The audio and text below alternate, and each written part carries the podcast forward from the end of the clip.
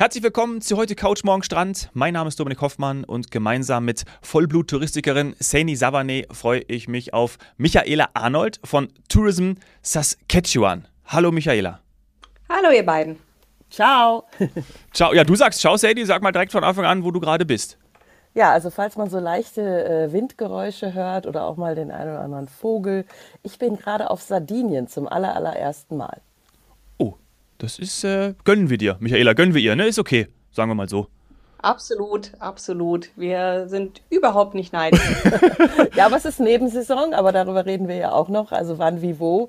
Und äh, hier ist es jetzt relativ beschaulich, muss ich sagen. Deswegen, ich bin gespannt auf die heutige Folge und ich werde auch gleich noch erklären, warum, weil ähm, ja, ich bin quasi ein weißes Blatt. Ich ah, ja. habe keine Ahnung zur Abwechslung mal. Ja, okay, das kommt, das kommt wirklich selten vor äh, bei dir. Ja. Wo bist du? Bist du auch im wunderschönen, obwohl heute kriegen wir ja hier in München, bei uns kriegen wir ein bisschen, bisschen wärmere Temperaturen, nicht so wie vorgestern und gestern. Wo treffen wir dich an, Michaela? Wo bist du gerade? Ich bin heute tatsächlich im regnerischen Deutschland, genauer in Krefeld in der Nähe von Düsseldorf. Also deswegen träume ich mich jetzt mit euch gerne weg nach Sardinien oder nach Saskatchewan. Alles mit S ist. ja, dann aber liebe Grüße in meine alte Heimat, äh, äh Krefeld, Krefeld-Uerdingen, äh, das ganze Thema äh, Niederrhein. Ähm, ich habe ja lange in Mörs gelebt. Äh, wir sind also quasi Nachbarn und äh, ich, ich bin wirklich gespannt zu hören, was dich dann nach Saskatch Saskatchewan, ich kann es noch nicht mal aussprechen, also ich will das heute alles lernen, ähm, verschlagen hat. Ja, Saskatchewan, wir sagen tatsächlich im Englischen immer easy to draw, hard to spell. Uh, also ah, leicht ja. zu zeichnen und schwer auszusprechen. Saskatchewan, damit tun sich die meisten schwer.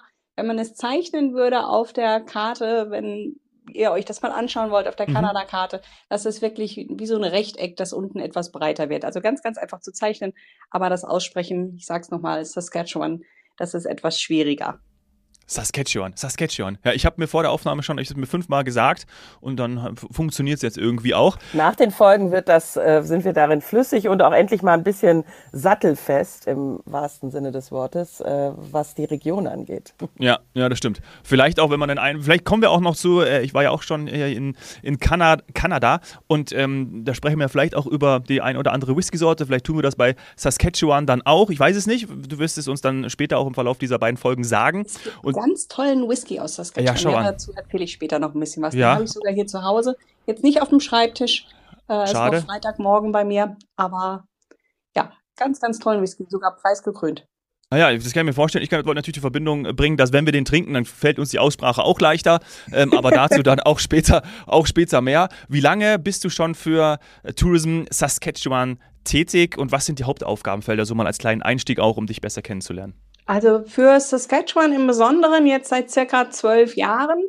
Insgesamt für das Thema Kanada schon, da muss ich jetzt kurz rechnen, seit 24 Jahren. Also ich bin ein echter Kanada-Profi und äh, mit halbem Herzen schon Kanadier und äh, Saskatchewan eben seit zwölf Jahren und die Provinz lag mir auch immer ganz besonders am Herzen, weil sie eben so ein unglaublicher Geheimtipp ist mit einer Natur, die die meisten sich gar nicht vorstellen können, wenn sie noch nicht dort waren. Also ich muss zugeben, ich habe zum ersten Mal davon gehört oder gelesen in dem Fall. Ich sage das ähm, hier an der Stelle mal, weil wir auch viele FTI-Mitarbeiter haben, die zuhören und die kennen natürlich die FVW, also das Fachmagazin der Touristik. Und dort habe ich, oh, ich sag mal so vor sechs Jahren, sage ich jetzt, es kann aber auch, es können fünf sein, es können aber auch acht sein, zum ersten Mal von Saskatchewan gelesen. War das vorher noch ein Geheimtipp oder, oder nicht für den deutschen Quellmarkt entwickelt?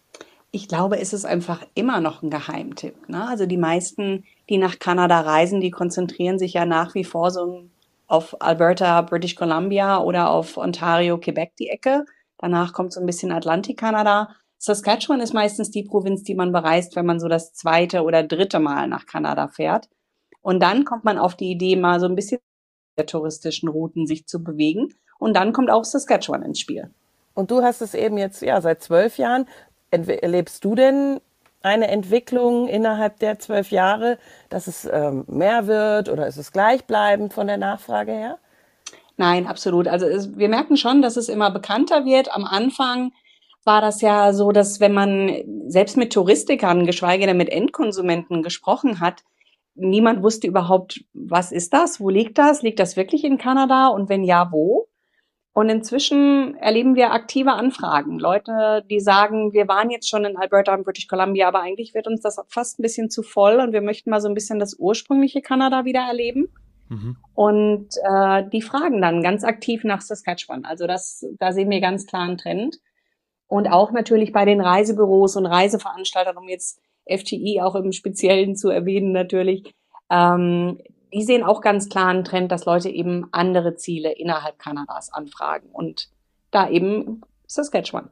Ja, wir wollen ja auch mehr sehen, ne? Wir wollen ja alles sehen. Also äh, Richtig, genau. Nicht nur, nicht nur Vancouver, ne? Vancouver ist zwar auch wunderschön und da reisen ja, glaube ich, dann immer so die, denke ich immer so der erste, erste Anlaufpunkt, so aus meinem äh, Oder Toronto. Freundeskreis. Halt. Ja, Toronto Klassisch, natürlich ja, auch, ja, klar. Seite, ja. Andere Seite. Ähm, aber ähm, das ist natürlich dann cool. Bringt mich zu den, zu den Verbindungen auch. Also äh, gibt es Direktflüge?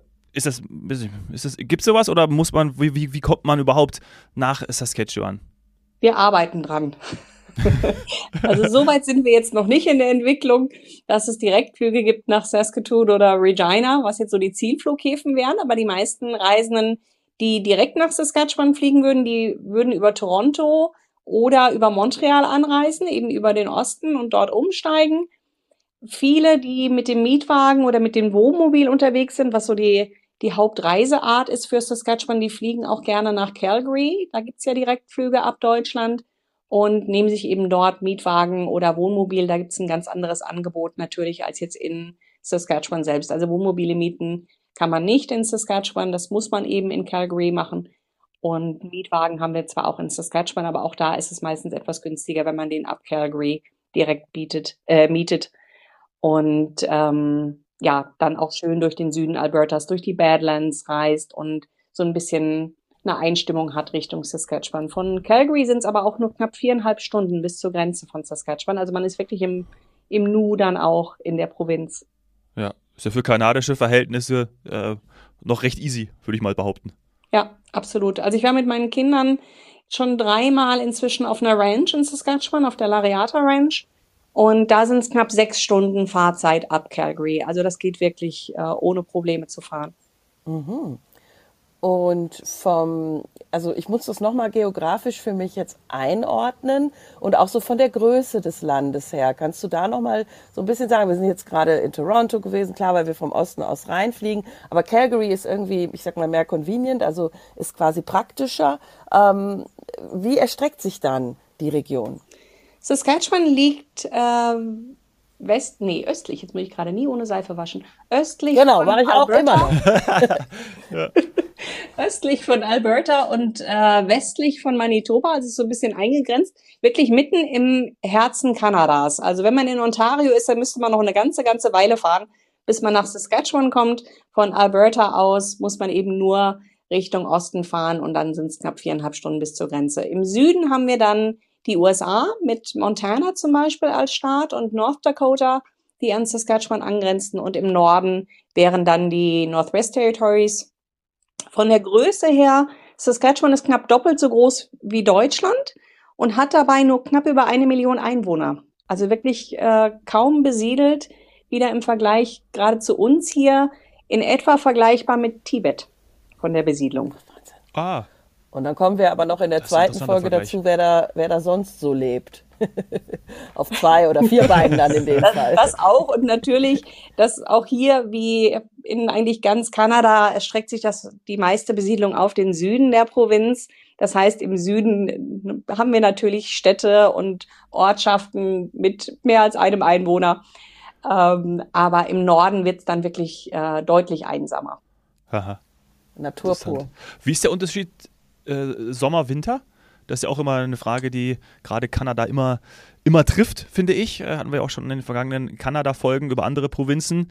Gerade auch ähm, mein ganz Jahresziel, das lege ich jetzt einfach mal so fest, auf jeden Fall. Äh, aber die Sommer sind ja wahrscheinlich auch wunderschön, ne? Wir haben ganz, ganz tolle Sommer. Also Saskatchewan ist mit Alberta zusammen die eine der sonnigsten Provinzen in ganz Kanada. Wir haben über zweieinhalbtausend Sonnenstunden, also wirklich sehr beständige, warme Sommer fast mit Wettergarantie. Und die Winter sind dagegen natürlich typisch für Kanada sehr, sehr kalt. Ne? Da ist Mhm. kontinentales Klima. Wir haben meterhohen Schnee und Kälte im Winter. Aber die Sommer sind unglaublich schön. Also da darf man sich wirklich auf gutes Wetter und auch Temperaturen jenseits der 30 Grad gerne freuen in Oh. Saskatchewan. Und da kommt es gerade recht, dass wir über 100.000 Seen haben. Also man findet eigentlich überall eine Gelegenheit zum Abkühlen, um dann mal in den Fluss oder in den See zu springen bei über 100.000 Seen und Flüssen. Okay, also fokussierst du dich in, in deiner Arbeit hauptsächlich auf den Sommer oder bietest du auch Winterattraktionen an? Oder Nee, ganz klar. Also wir fokussieren uns nach wie vor auf den Sommer bisher. Da gibt es auch die Hauptprodukte und eben durch die, die Art der Reisen. Also wir haben wirklich viele Mietwagenreisen, viele Wohnmobilreisen, ähm, aber auch Kanutouren werden gerne gebucht oder Angeln in Saskatchewan.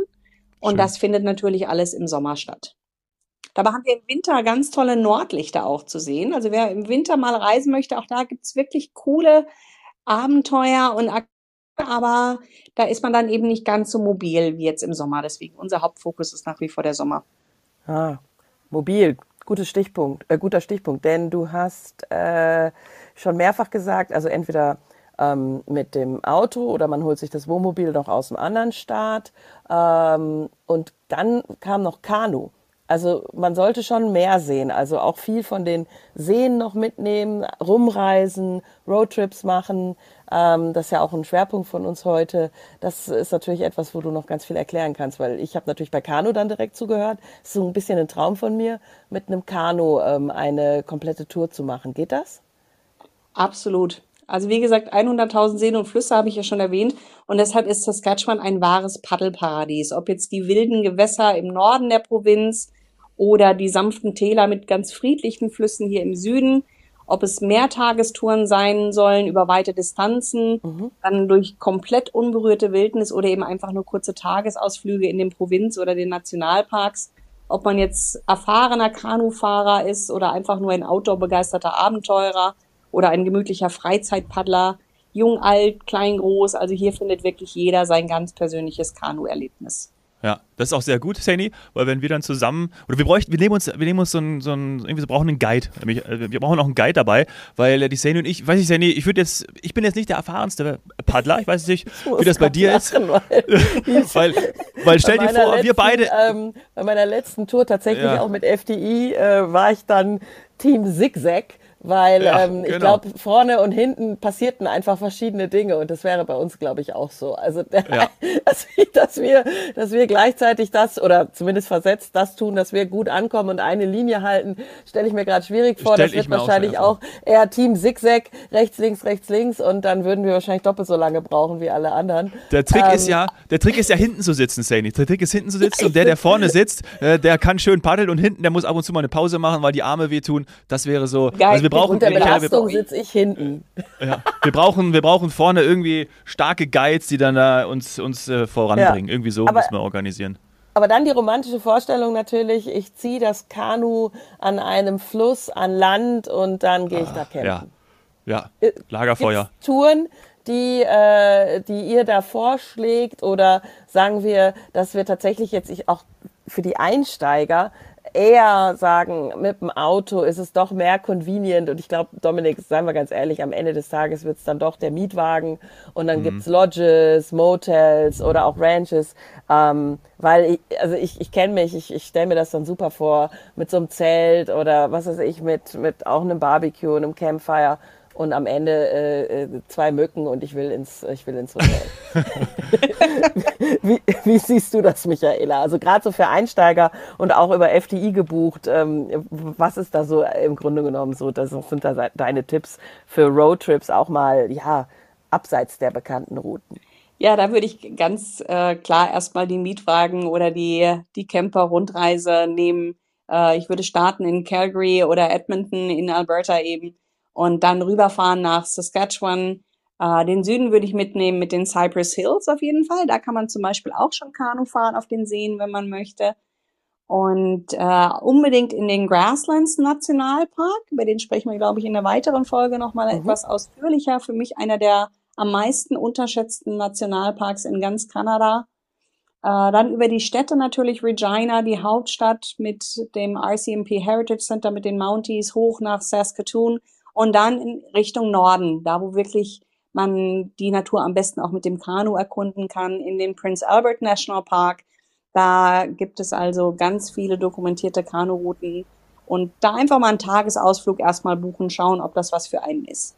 Und ja. wenn einem das wirklich gut gefällt, dann kann man ja nochmal wiederkommen und eine mehrtägige Tour buchen. Das ja, würde ich machen. Ja, mein letzter Kanuausflug war am Bodensee mit meinem Patenonkel. Liebe Grüße. Und das war aber, das war wirklich großartig. Tag, also am nächsten Tag habe ich so gedacht, oh, jetzt, wenn ich das eine Woche gebucht hätte. Also ich würde vorher mal ins Trainingslager gehen. Aber das, das weiß man dann auch, ne? Stichwort ähm, äh, Reisevorbereitung, sodass man auch so ein bisschen sich ähm, schlau macht, was man machen möchte vor Ort, weil man weiß es ja dann. Und wenn man zum Beispiel so eine Kanutour macht, dann ähm, könnte man sich darauf auch vorbereiten. Würde ich machen, weil ich, äh, Sane, ich bin da komplett bei dir. Ich hätte auch mega Lust drauf. Also gerade dieses, ja, so dieses Erlebnis zu haben, dann auch äh, und auch wirklich anzuhalten, die Pause zu machen, dort was zu essen und dann geht's weiter und du erlebst das Land dann auch vom, vom See aus. Finde ich total geil. Und das ist ja, ja was Außergewöhnliches. Ist, wenn man dann auf dem Fluss ist, ist man ja wirklich im Fluss, im Flow und kann ähm, ja, entschleunigen. Also es ist Digital Detox, das stelle ich mir bei euch vor in Saskatchewan, dass ich Absolut. halt auch einfach wirklich Also ich glaube, das geht kaum besser als bei uns. Wie lange? Was, was empfiehlst du? Wie lange sollte ich, sollte ich ähm, für meine allererste Reise einplanen? Jetzt für die allererste Mietwagen- oder beziehungsweise Rundreise würde ich zwei Wochen auf jeden Fall einplanen. Also damit kommt man ganz gut rum. Dann kann man äh, ganz Saskatchewan entdecken oder ich sag mal die Highlights besser gesagt, ganz Saskatchewan. Ich habe das ja schon gesagt, wie groß es ist, wird schwierig. Hm. Aber so die Highlights von Saskatchewan kann man dann entdecken und kann dann in Alberta über die Rockies nochmal zurückfahren und sich die auch nochmal anschauen. Auch die sind ja immer wieder ein Highlight. Und dann den Mietwagen oder das Wohnmobil wieder abgeben in Calgary oder Edmonton. Aber zwei Wochen, äh, unter zwei Wochen wird schwierig. Ah, okay. Was ist für dich persönlich das Besondere an Saskatchewan? Du warst ja auch schon des Öfteren da, Michaela. Also warum, was ist so dein, was vielleicht auch etwas, was du immer machst, wenn du, wenn du dort bist? Ähm, Gibt es da vielleicht etwas, auch eine Art Routine? Ja, also für mich, Saskatchewan ist für mich wirklich Abenteuer und Faszination pur. Ich habe ja lange daran gearbeitet und langsam fruchtet es auch, dass äh, die Leute Saskatchewan nicht mehr als so langweilig sehen. Das ist nämlich so ein Hauptvorurteil, was wir haben. Und für mich ist Saskatchewan eben alles andere als langweilig. Es ist unglaublich abwechslungsreich und hat eine Magie, die man wirklich spürt, wenn man ankommt, so die offene Prärie, den weiten Himmel. Saskatchewan hat ja auch den Beinamen Land of the Living Skies und eine überwältigende Naturkulisse. Und deswegen ich, ist äh, Saskatchewan für mich einfach immer, ja, immer so ein Highlight, wenn ich dann wieder ankomme und ich fahre eigentlich immer auf die Lariata Ranch. Äh, die ist auch bei FTI im Programm tatsächlich. Cool. Ähm, die ist für mich so ein Home away from home.